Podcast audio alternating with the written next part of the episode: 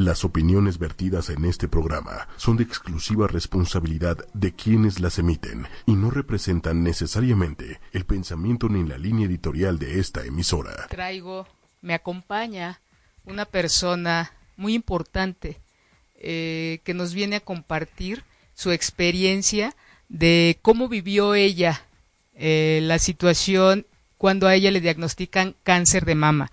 Para continuar con el programa que, del que hablábamos hace ocho días, en donde hablábamos de la sexualidad y el cáncer de mama y el cáncer cervicouterino.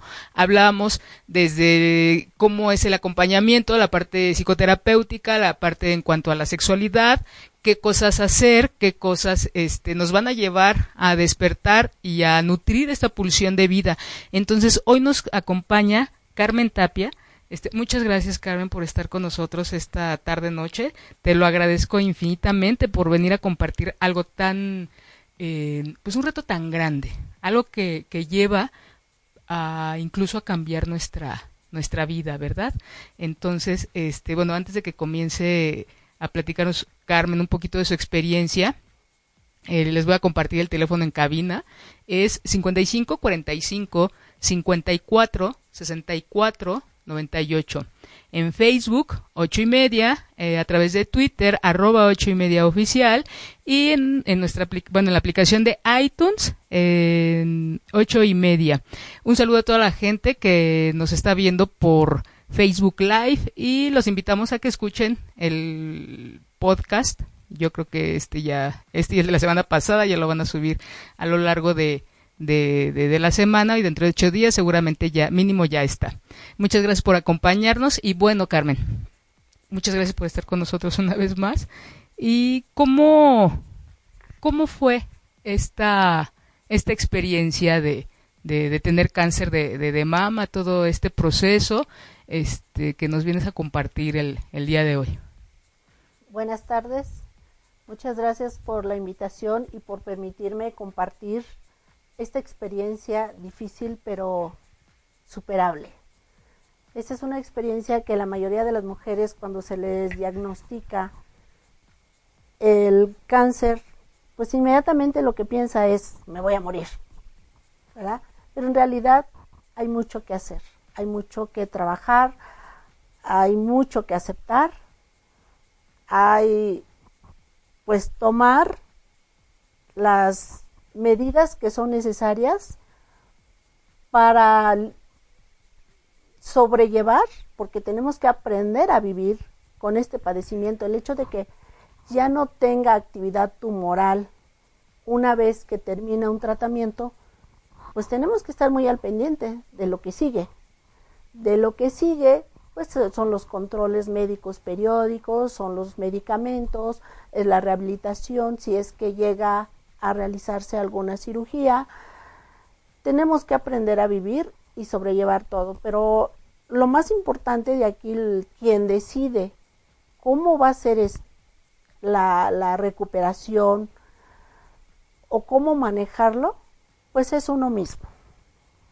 Cuando a uno le dicen, tienes un cáncer, lo primero que pensamos es que ya me voy a morir y tengo que preparar todo o me dejo ¿sí? ¿Hace cuánto te, diagnosticaron? Hace 12 años. Hace 12 años. ¿Cómo fue este, este proceso? Eh, difícil, pero gracias a mi familia, el apoyo, el entorno, amigos, amistades, todos, todos colaboraron de alguna manera para superar esta parte. Pero todos colaboraron. Fue difícil, pero no imposible. Decías en nuestra plática previa al programa que esta fuerza y la manera en cómo lo enfrentas, dices tú, decías tú, salió de mí. Yo decidí que cómo enfrentarlo, qué, qué hacer. ¿Cómo es esto, Carmen? Tiene que existir dentro de ti la motivación suficiente, la fuerza suficiente para que puedas superar esta parte. ¿Por qué? Porque no hay nadie más que pueda hacer lo que tú puedes hacer, querer seguir viviendo. Eso es lo que necesitamos. ¿De, qué, de dónde sacaste esa, esa fuerza para salir adelante? Pues esa fuerza pues nace de ti desde el momento en que quieres a tu familia, te quieres a ti, yo creo que eh, ahí nace la fuerza, ahí nace la fuerza. Y ver a tu familia que te está apoyando, ver que lucha, ver que pues que estás haciendo lo que necesitas hacer, tienes que hacer todo el esfuerzo. Porque dicen, cuando la, la mamá, cuando la mujer, cuando la esposa de casa se enferma, todo se descompone, todo se desintegra. Entonces, por lo tanto, la mujer tiene que estar bien para que el núcleo familiar pues esté bien.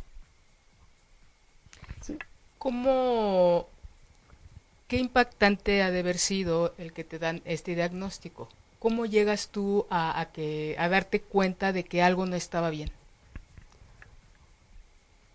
Pues te das cuenta porque pues son varios estudios. Primero te hacen una mastografía, te dicen que sí, que no, y posteriormente una biopsia.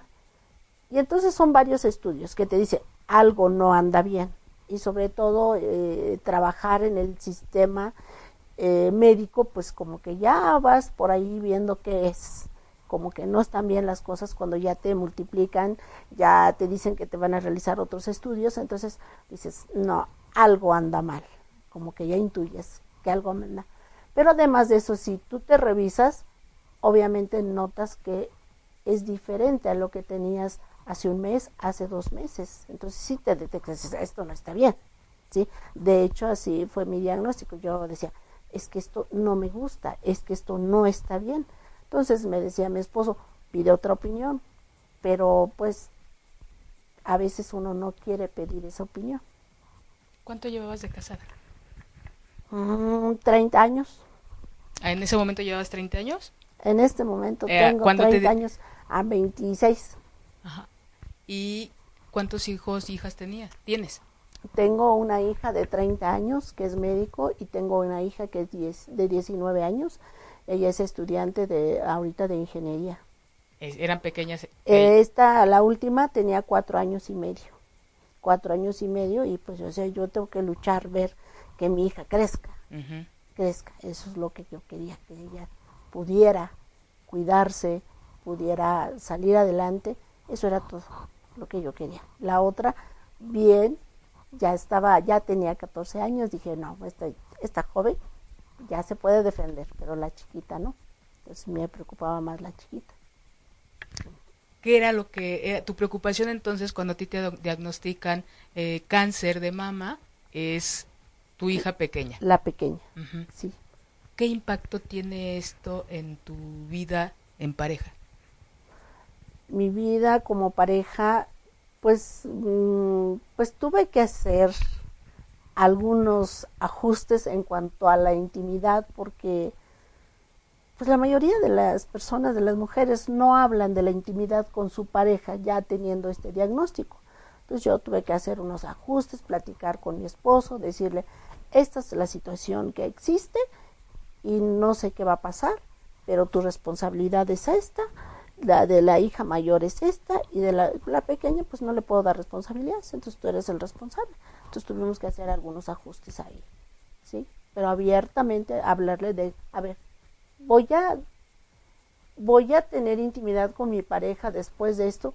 Claro que sí, solo que muchas mujeres no lo aceptan, no tienen miedo. De hecho, los señores son los que creo que tienen más miedo. Uno de mujer puede llorar, pero el hombre tiene más miedo, no llora porque es el hombre. ¿Cómo va a llorar un hombre por esa situación? sí. Pero creo que mi esposo y yo tenemos esa capacidad de comunicarnos.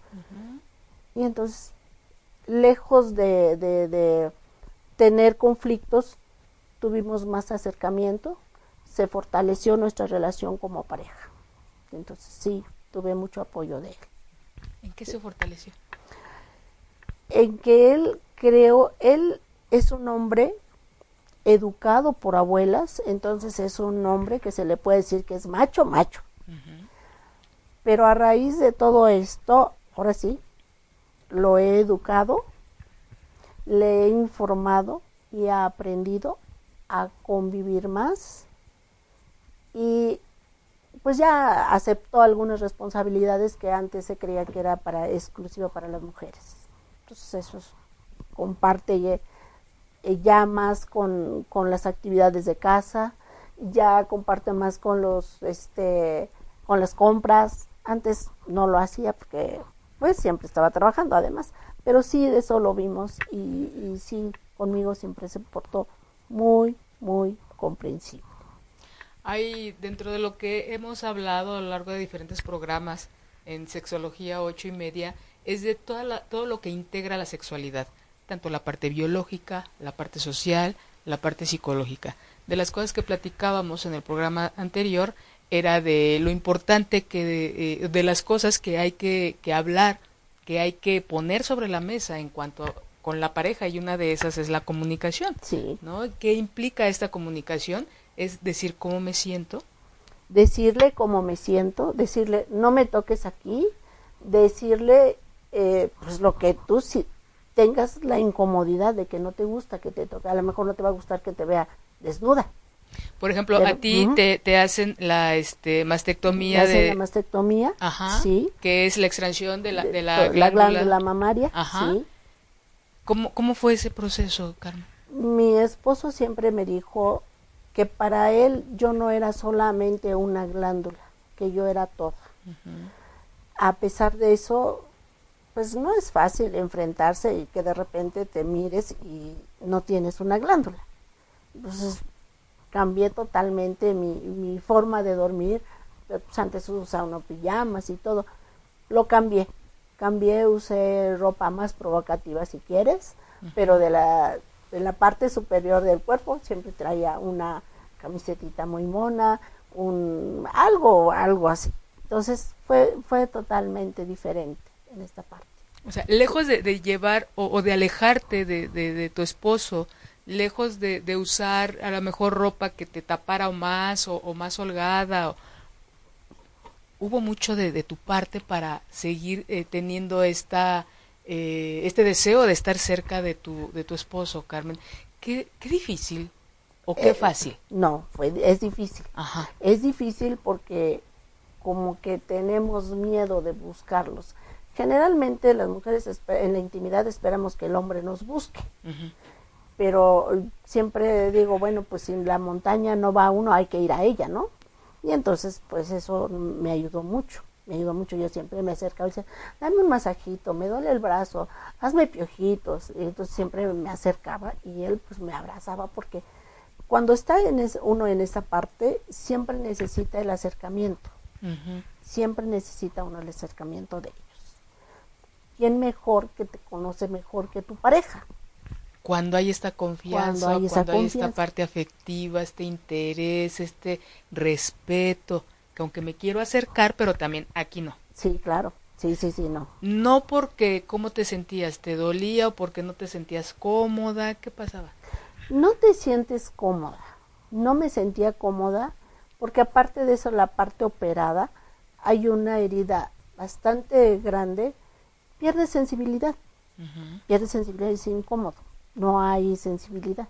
Entonces, no, no quiero es algo natural, es una respuesta natural como que no deseas que te toquen esa parte. Entonces, por eso. ¿Cuánto tiempo dura este proceso? Ay, aproximadamente lo que lo marcas tú.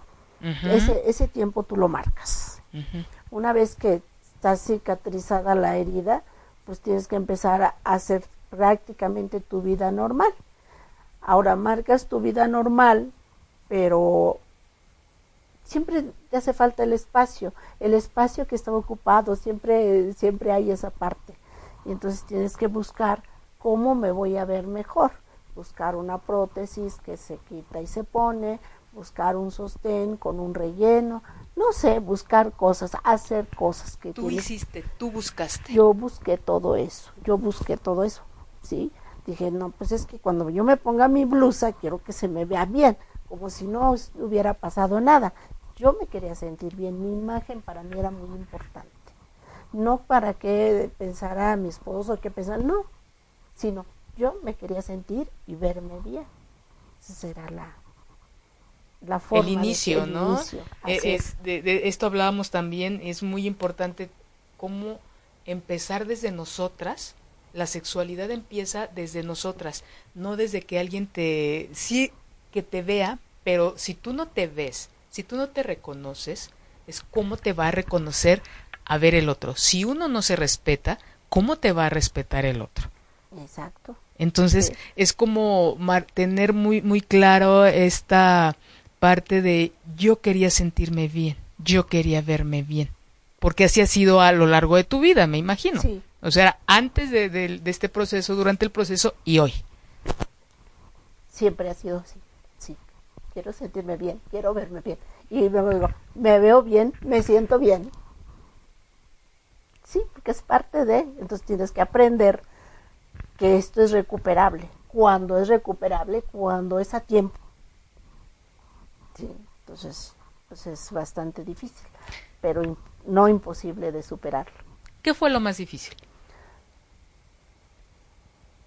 Pues así, mucho, muy difícil. Quizá fue después de que me hicieron la el implante que me dio una infección en la misma parte que se me puso el implante. Honestamente me sentía tan mal que quería arrancármelo, porque fue una infección que no me lo esperaba. Y tenía un dolor, te tenía un- me sentía terriblemente mal pero fuera de ahí creo que ah y después de la anestesia. La anestesia es un caos para mí.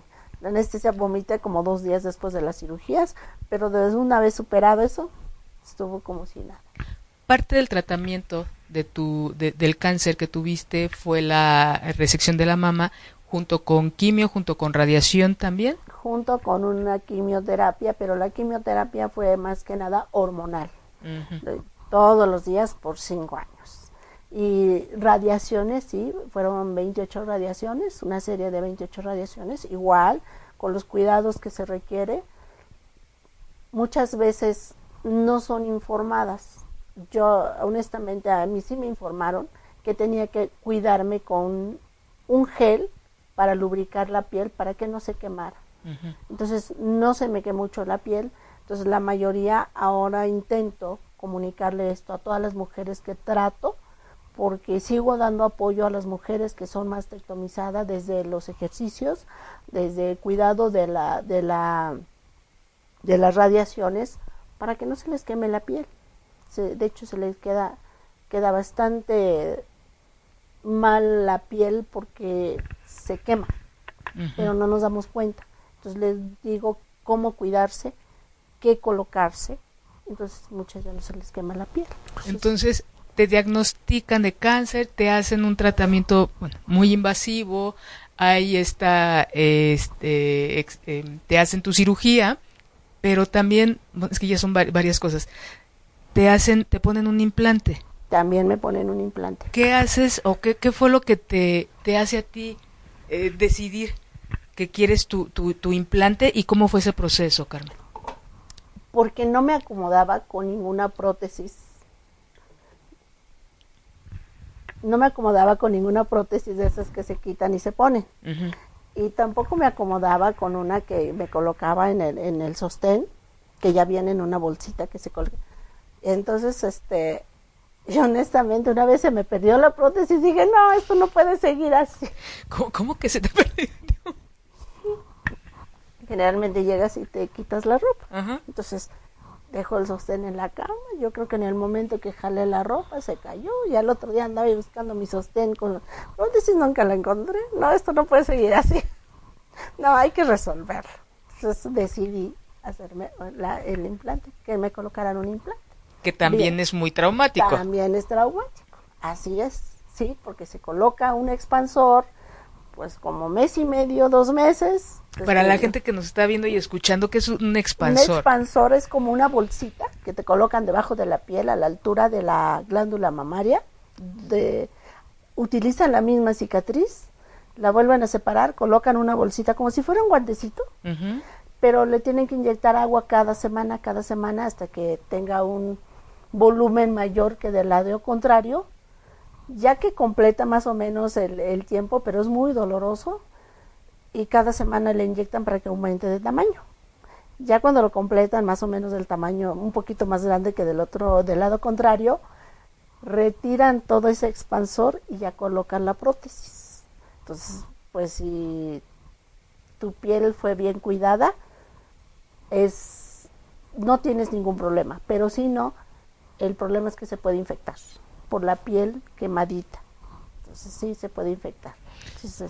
Fue también muy difícil. Sí, porque digo, cuando te, te quitan tu, tu glándula, pues ahora sí que queda como pues liso. Entonces ahí hay que ir este haciendo un espacio y que la piel se vaya eh, eh, eh, estirando. para poner la prótesis. ¿Cuánto tiempo te llevó? Como cuatro meses. Cuatro meses. ¿Y los resultados? Excelentes. Perfecto, es como... Excelentes. y es invertir de, después de, este tratamiento, esta situación tan agresiva, decir, no, yo quiero seguir teniendo este mi, mi glándula, mi, mis dos mamas, y eh, bueno, la glándula ya no, las dos mamas sí, y este, para ti. Para mí. ¿Qué opinó tu esposo? Mi esposo me dijo, si tú te lo quieres hacer, adelante. Para mí no necesitas. Tú eres toda para mí, tengas o no tengas una glándula. Entonces... Mejoró, entonces se, se, fortaleció el, el vínculo. siempre, de, esto se fortaleció desde el principio. Él me dijo, si yo quería, que me lo hiciera. Si no, pues igual que no me lo hiciera. Entonces, no, para él no tenía mucha importancia. Entonces, aún el proceso o la situación tan difícil, tan dolorosa de, de, de, tener cáncer, de enfrentar todo este procedimiento y tener a una pareja que te apoyara, en donde, este, pues ahora sí que lo que tú decidieras para ti y este acompañamiento, pues digo, desafortunadamente no lo viven muchas mujeres, eh, sin embargo es darte a ti como fuerza para seguir adelante. Así es, sí, ahí tenemos la fuerza del núcleo familiar, mis hijas, de hecho una de ellas se aisló, cuando me operaron se aisló. La grande, me La grande, disminuyó. ¿Qué edad tenía tu, tu, hija?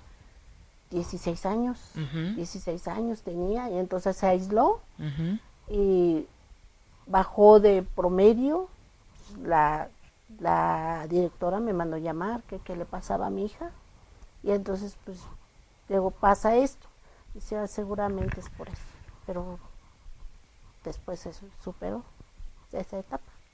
Pero sí ha sido. Otra de, la, de algo muy muy difícil es cómo, cómo decirles.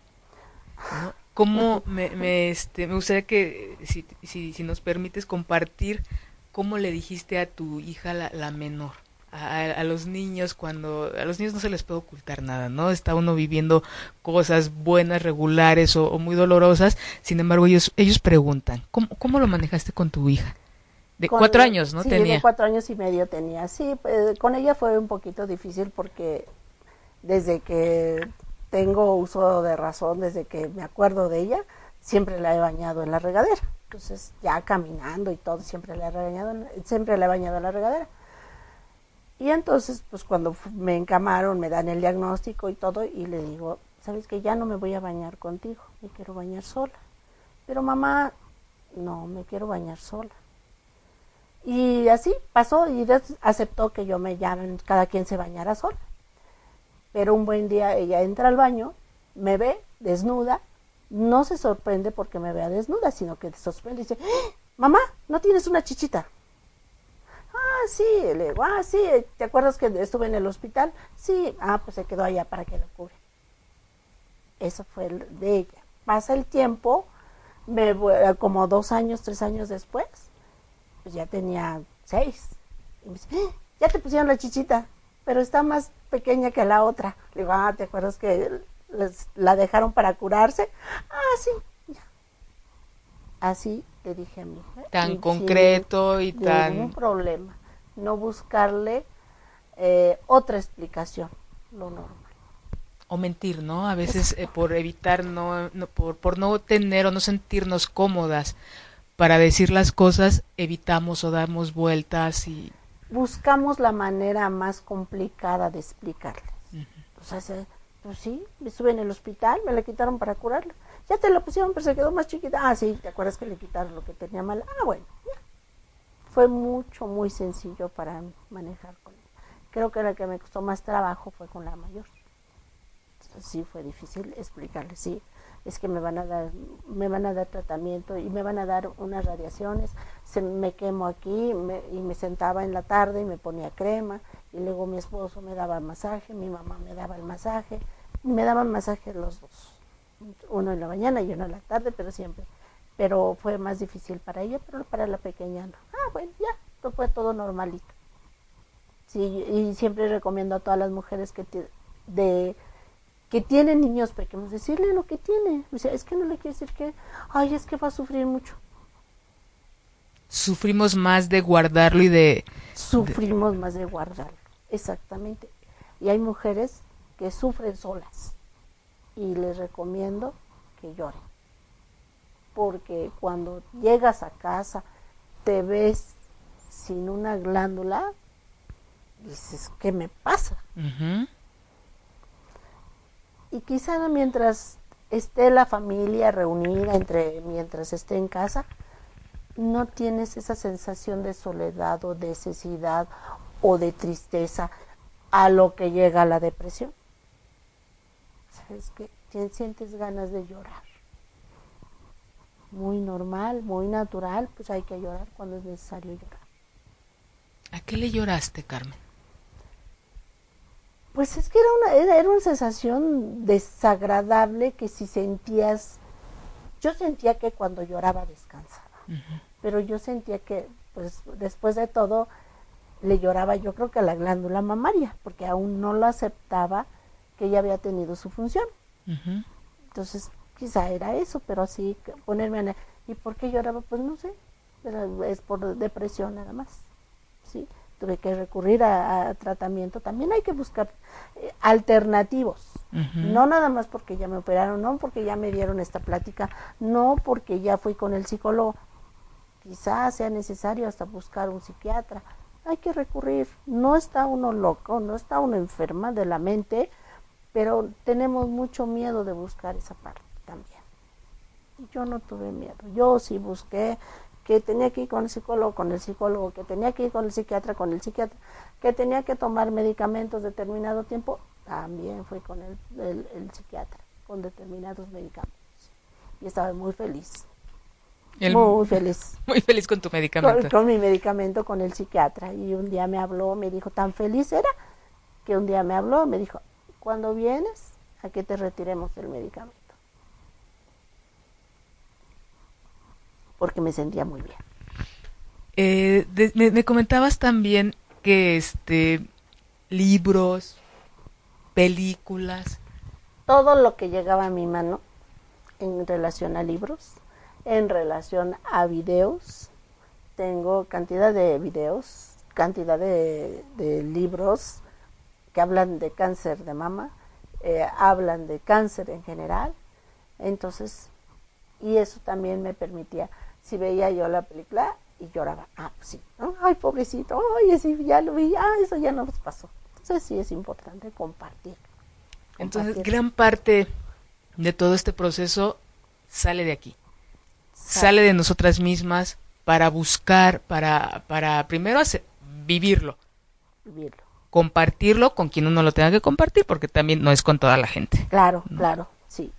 Con quienes sí, con quienes no este decidir desde quiero quiero mi prótesis, este quiero seguir quiero sentirme bien, me quiero sentir bonita, sexy, agradable y mis camisetas, este o primero y, después la la este la, ¿cómo se llama? tu, tu la prótesis, la, tu prótesis que, que se que este que te quitabas y te ponías hasta que decides eh, este tu, tu implante y seguir buscando. Yo creo que es, es parte importante y a, veces nos encerramos y, creemos que es el fin de nuestra vida. Creemos que, que ya no vamos a poder con ello. Otra de las cosas, sufrimos por el dolor que le pueda uno causar al otro.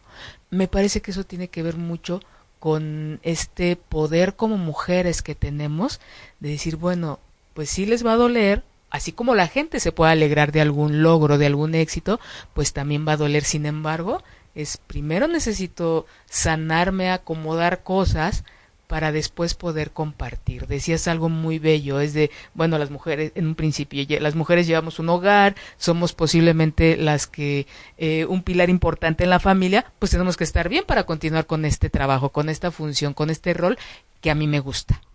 ¿No? Que no es impuesto. Pero también eh, es como, nos refleja, es como nos, nos confronta con nosotras mismas, nos confronta con el tipo de vida que llevamos. Estamos contentas con este tipo de vida y es, sí quiero, quiero estar bien y sale desde mí. Sí. Y escoger apoyos, porque también comentabas que no hubo gente también por ahí que no, no, no hubo mucho apoyo.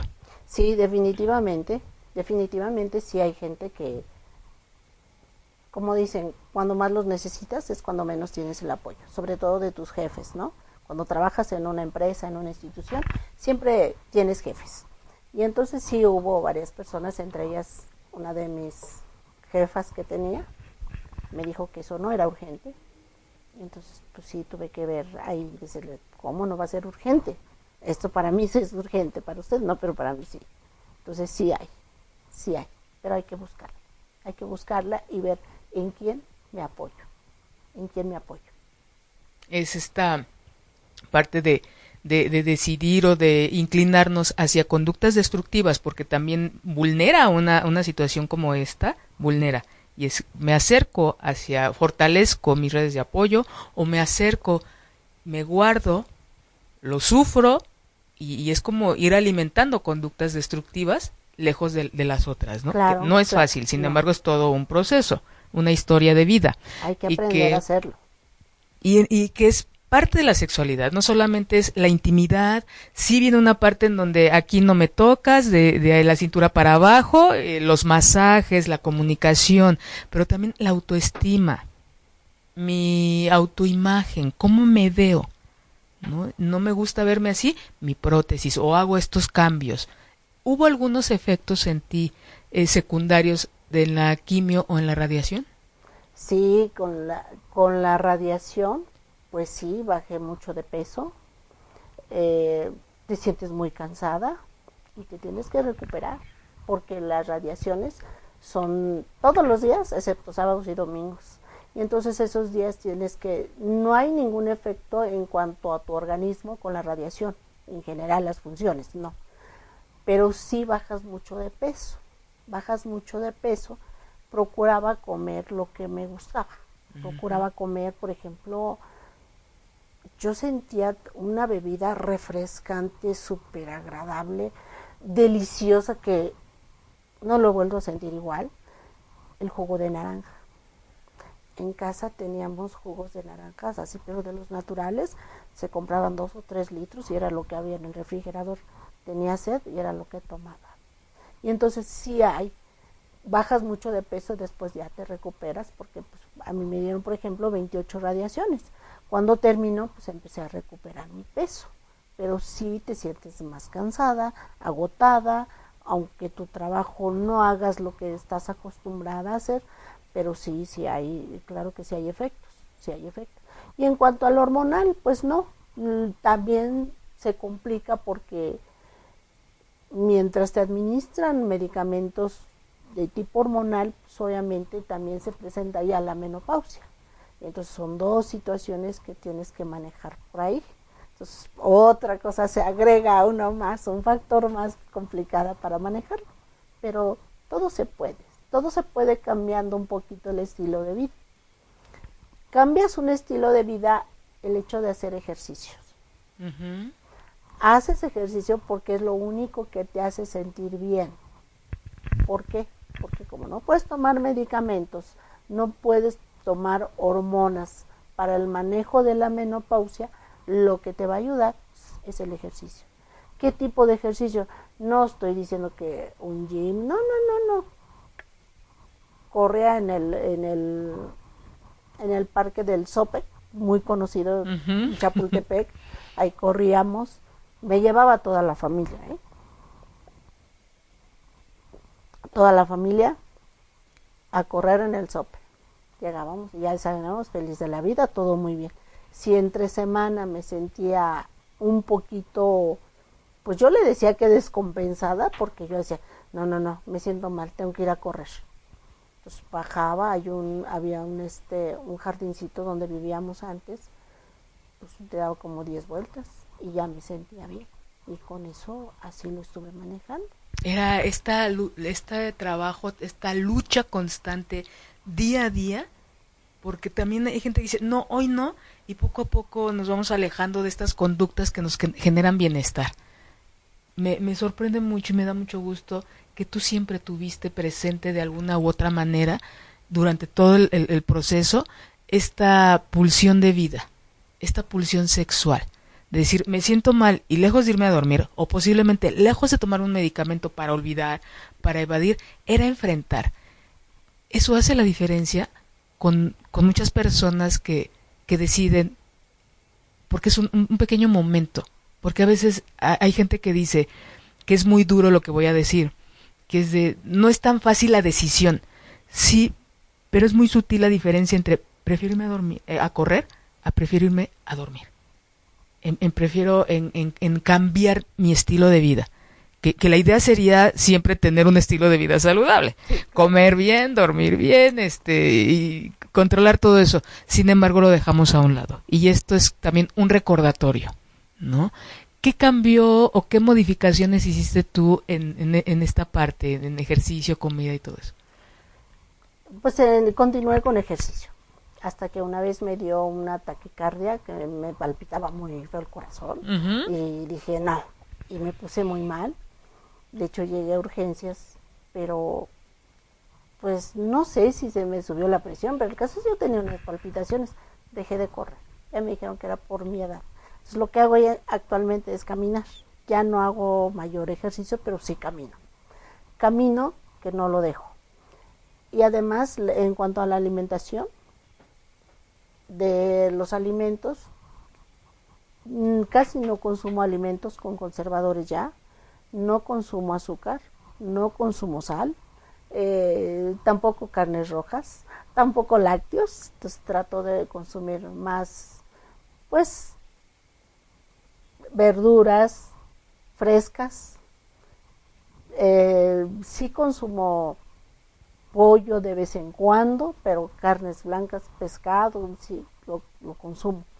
Pero muchos alimentos dejé fuera, fuera de mi alimentación. Entonces, eso es lo que nos hace, yo creo que nos ayuda. Fritangas, si me como un taco dorado hace como ocho meses, me va bien y si se me antoja un taco de, pues no sé si vamos a alguna parte y hay alguna comida que no he tomado en meses, pues igual me un poco, pero sí, sí es importante los cambios y eso te ayuda a sentirte mejor. Dicen por ahí que la actitud es un gran porcentaje de cómo vivimos nuestra vida. Eh, te escucho y, siempre la sonrisa, siempre de cómo esto, a diferencia de que he escuchado en, el consultorio de muchas veces el enojo, es que ya no puedo comer esto, es que ya no puedo tan rico, ¿no? Entonces también esta actitud de, de, recibir las cosas y de, de transformarlas porque finalmente son para nuestro bienestar. Sí, te repito que mientras tú quieras, todo va a estar bien. Mientras tú decides lo que quieres, va a estar bien. Eso es poder. pero además tú conoces con quién estás luchando. ¿Por qué no consumes azúcar? ¿Por qué no consumes esto? Sabes que gracias a eso estás alimentando a las células malignas. Entonces, pues no las consumas. Tú sabes de qué se alimenta tu enemigo. Ajá. Pues entonces, evita. Yo creo que eso es importante saber qué es lo que me hace bien y qué es lo que no me hace bien, sobre todo cuando tenemos algún problema de salud. Que ahorita no lo está haciendo, pero sí sabemos cómo nutrir. Claro. Y, creo que con y sin cáncer, ¿no? Sabemos que, hay conductas de, riesgo como fumar. Eh, Beber tantos refrescos. ¿Cuál es la causa de tanta obesidad exógena? La alimentación. La alimentación. Los, los excesos. Los excesos. Porque es como, ¿cuántos nutriólogos dicen? No puedes comer de todo, pero moderado. También, claro, también eso tiene mucho que ver. Sí, así es. Que este... Qué, qué interesante es, es escucharlo de una manera tan positiva, tan propositiva y tan, tan básica. Es de cómo, si yo como esto voy a nutrir a mi enemigo o yo voy a nutrir algo que, que, me pone a mí en riesgo. Entonces, después de haber hablado del impacto del diagnóstico, de lo duro del tratamiento, eh, de cómo has ido enfrentando en los diferentes contextos de tu vida familiar, eh, este, sexual con tu esposo, cómo se lo dijiste a tus hijas, cómo, cómo eh, lo has tomado tú. Eh, creo que tu trabajo también es algo muy importante en, en, este, en este proceso que has vivido. Eres enfermera. Sí. ¿Cómo fue Pero el impacto además, ahí? no, además educadora perinatal. Como educadora perinatal, más que nada como enfermera, pues, es, o sea, no, yo creo que conoces todo lo que te va a pasar. Uh -huh. Conoces lo que puede ser una complicación. Ahí conoces hasta ahí. Pero ser instructora en psicoprofilaxis, al impartir una clase a embarazadas, deseosas de conocer, de saber sobre la lactancia, y uno en medio, y dice uno cuando se, hasta para colocar al, al, al muñeco ahí, para mostrarle la exposición para la lactancia, uy. Qué fuerte fue para ti. Pues sí, muy fuerte. Yo ya no sabía si hablar o no hablar. Ahí sí fue fuerte para mí. Pero fuerte porque ibas a mostrar cómo se debería de ser y tú en ese momento estabas pasando por un proceso de, de, de cáncer, ya te habían... Eh, este... Ya me habían operado, ya tenía una prótesis que se quitaba y se ponía, eh, o sea, aparentemente me sentía muy bien, pero llegaba a tu casa y me retiraba la ropa y decía, no, pues no tengo la glándula o sea, como que había sentimientos encontrados ahí. Pero pues esto se fue dando, pues no sé, un proceso bastante difícil para superar, pero no imposible. Finalmente pues logré dar las clases como siempre, mostrarles cómo colocar al bebé y por fortuna tenía una, un modelo de glándula mamaria de tela, pues era más movible, pero a veces te, esa, ese modelo te lo tienes que acercar al tórax, donde está para colocar, para saber la posición, cómo tomar el pecho, para darle al bebé. Entonces era difícil, pero pues con deseos de superarlo, lo superé siempre. Físicamente o biológicamente era como poco creíble. Es de cómo voy a nutrir si yo ya no tengo y yo se los voy a mostrar a mis alumnas o a mi gente. Sin embargo, hay muchas maneras de, de nutrir, no solamente esta. Claro. Nutrías con tu experiencia, nutrías con tu conocimiento, enfrentabas tu pérdida, enfrentabas tu dolor y era de, y sigo aquí, ¿no? Y sigo compartiendo, o sea, les, les las nutrías de otra manera. Sí, porque ellas no sabían que yo estaba operada, uh -huh. y ellas no sabían. Entonces, automáticamente me colocaba la bata y me colocaba el, el modelo, y decía, es que así se coloca. Y ya, entonces sí, sí las nutría. Y ya, ya, ya pasó. Era como a pasar eh, así como un susto. Ajá. Dice, que no se me vaya a caer ahorita. Sí, pero era así. Así de difícil, pero superable. Qué duro, pero cuánto, este, cuánto aprendiste, cuánto eh, transformaste, resignificaste ¿Hoy qué haces, Carmen? Actualmente sigo siendo instructora en psicoprofilaxis. Voy a, a, participar en los partos, participo en los partos con el médico, apoyo, acompaño a la parturienta y doy clases en una universidad para formación de enfermeras, ginecobstetras aparte de eso, tengo un grupo de mujeres mastectomizadas. Les enseñamos cómo elaborarse su propia prótesis en un hospital. Entonces eso lo, nos reunimos cada una vez al mes, citan, tengo de 10 a 15 mujeres intentando elaborar una prótesis, porque no todas toleran la prótesis eh, que puede uno ir a comprar, la talla que sea. Este, hay unas prótesis que son de silicón y otra que dan las instituciones, pero a veces te la dan en un tamaño bastante gigante y si tiene, no tiene nada que ver con el tamaño que tienes, no cabe en, la, en, la, en el sostén. Y esto nosotros le enseñamos rellenándolo con unas semillas y con una tela muy suave, de modo que tolere tu piel, que no te lastime la piel. Y muchas ya salen con su prótesis ahí, con, ahí, ahí sentadas en una mesa, reunidas, dos horas una vez al mes. Eso es lo que hago actualmente. E, ¿Esta actividad para qué, en, qué ayuda durante el, tratamiento, Carmen? Igual, te fortalece en cuanto a tu imagen. Porque vuelves, ah, y ahí mismo le decimos, pues vaya y póngaselo, a ver de qué tamaño está. Nos reímos mucho. Entonces ya va, las chicas ya se colocan su prótesis y regresan, nos enseñan, nos modela su. Y entonces es una, una la verdad es una actividad muy, muy interesante.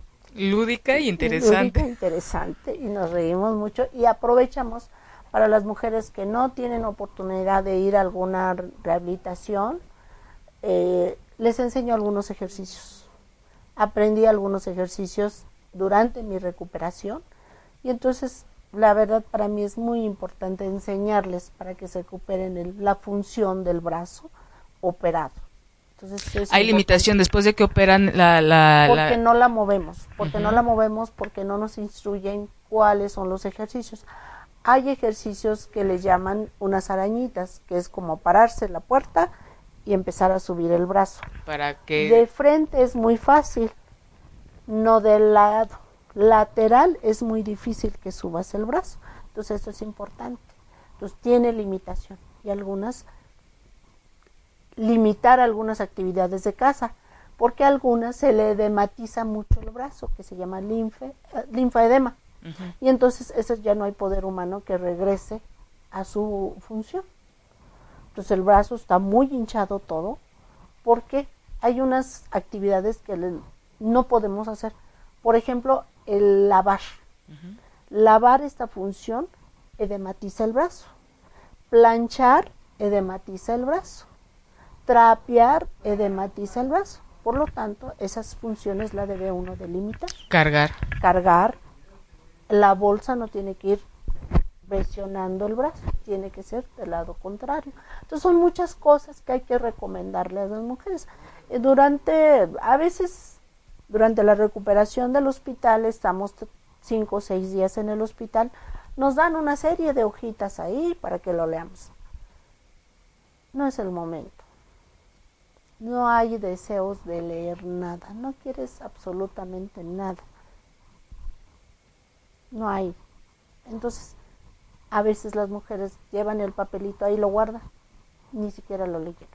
entonces muchas les digo que la que me salude bien con el brazo súper elevado, saludamos con palmas. La que saluda bien, hasta arriba, lo que, todo lo que da el brazo, ha realizado bien sus ejercicios. Y la que no, no ha realizado ejercicio.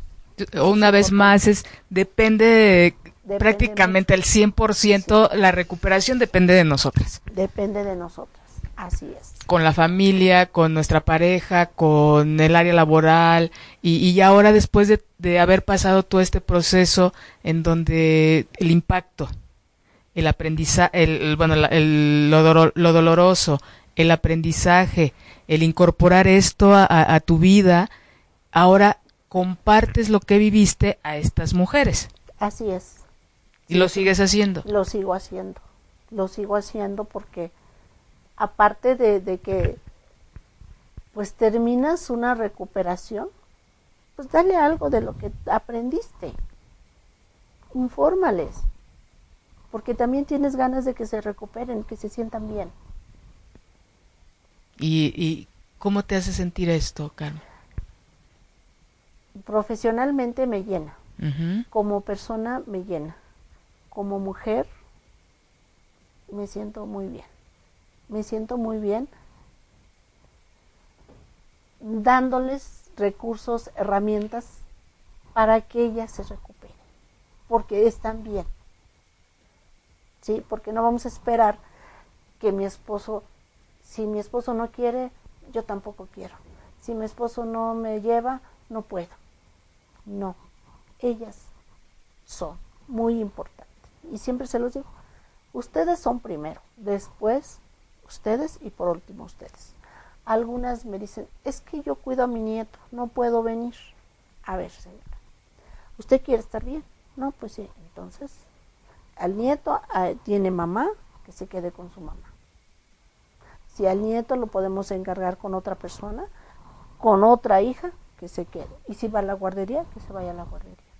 Usted es bien importante que venga. Ahora sí que quién tiene ese, quién está viviendo ese proceso, ¿no? Eres tú. Mm, no su nuera, no su yerno, no su nieto. Usted es bien importante que venga. Para nosotros es bien importante que venga. Porque si te fijas en los hospitales, usted es la persona más importante. Pero en realidad somos tantas que no les da tiempo de darnos esa importancia. Y, es ver el reflejo de si tú te ves, si tú trabajas para tu recuperación, pues la beneficiada eres tú y en consecuencia vas a compartir a otros, ¿no? Mejor, vas a estar mejor con los demás. Así es. ¿Qué sigue, Carmen? ¿Cuál sería uno de tus objetivos eh, que ahorita sigues haciendo, sigues compartiendo tu experiencia? ¿Cuál es algo que algo que, te gustaría hacer? Ay, a lo mejor me gustaría tener muchas mujeres que pudiera eh, informar que pudiéramos tener así un 20 mujeres cada semana de las que han sido operadas, decirle tú puedes, tú quieres, claro que puedes, claro que quieres. ¿En dónde? Es bien importante. Claro que sí. ¿En dónde te pueden encontrar, Carmen, para estas personas que están en, viviendo algún proceso de, de, diagnóstico, de tratamiento, que quieren, este, pues, acercarse a redes de apoyo como lo que tú ofreces? ¿En dónde te pueden encontrar? En el, en el correo electrónico carmenemilio.hotmail.com o también contesto mucho WhatsApp en 55 12 81 35 24. 52 55 12 81 35 24. Pues aquí tienen eh, personas que nos están escuchando en donde sí existe un lugar, sí existe una persona que les pueda acompañar, que les puede mostrar qué actividades hacer. Eh, el médicamente toda esta una serie de cosas que, que han de, que han de este de indicar sin embargo pues yo creo que la atención que tú das el acompañamiento que tú das pues es así directo es es este eh, y con bueno no solamente es el aprendizaje, es esta parte de contención emocional, de, de alguien que ha pasado por una situación tan difícil, eh, pues creo que sí se podría sentir, estoy segura que se sentiría muy acompañada y escuchada contigo. Entonces, de verdad vamos a, a trabajar en ello para que estos eh, grupos y estos espacios sean más eh, y la gente, mujeres tenga, tengan más, más acceso y hay oportunidad de que puedan aprender de ti y sentirse acompañadas contigo, Carmen. Muchas gracias por haberme, haber, haberme acompañado esta tarde noche en el, en el programa. Gracias por compartir tu experiencia. De verdad, gente que nos está escuchando y que nos está viendo, es un verdadero gusto estar con alguien que ha pasado por situaciones tan duras y que ha transformado para crecimiento y que el día de hoy sigue compartiendo que no hay necesidad de tener o de llegar a un punto de con una enfermedad tan dura y que se siente uno también de, estar escuchando y de que puede uno enfrentar con los recursos que uno tiene y con, con nutriéndonos nosotras para salir adelante. Muchas gracias, Carmen. Y este a toda esa gente que nos acompañó esta tarde, que nos escuchó esta tarde noche, a todos aquellos que van manejando, espero que lleguen con bien a su casa, todos los que están en su casa disfruten mucho a su familia y los que están solos reciban un beso. Muchas gracias. Si te perdiste de algo o quieres volver a escuchar todo el programa, está disponible con su blog en ochoymedia.com. Y encuentra todos nuestros podcasts de todos nuestros programas en iTunes y Tuning Radio. Todos los programas de ochoymedia.com en la palma de tu mano.